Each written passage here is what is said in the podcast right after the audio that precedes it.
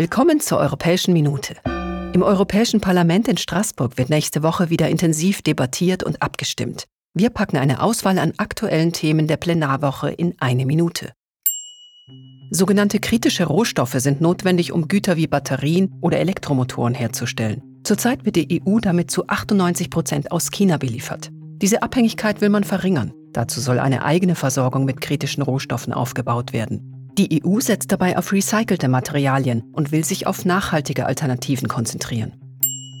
Fairness ist im Sport und Wettbewerb zentral, aber auch die Voraussetzungen für die Sportlerinnen und Sportler sollen fair sein.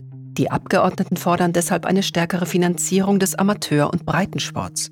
Besonders wichtig ist ihnen auch die Gleichstellung der Geschlechter im Sport, vor allem bezüglich Vergütung und Sichtbarkeit.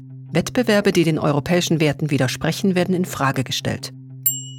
Die Agrarpolitik ist ein wichtiger Baustein beim Schutz des Klimas.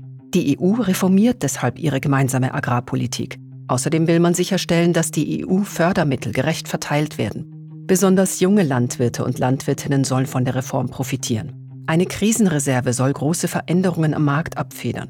Die Europaabgeordneten geben ihre Zustimmung für eine grünere, gerechtere und transparentere Agrarpolitik.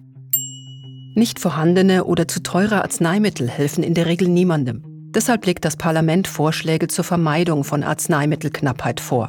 Außerdem soll der Zugang zu Behandlungen für Patientinnen und Patienten verbessert werden. Die Abgeordneten fordern auch erschwingliche und transparente Preise für Arzneimittel. Die Herstellung von Medikamenten in der EU will man verstärken. Das war die Europäische Minute, eine Sendung des Europäischen Parlaments. Wir wünschen einen schönen Tag.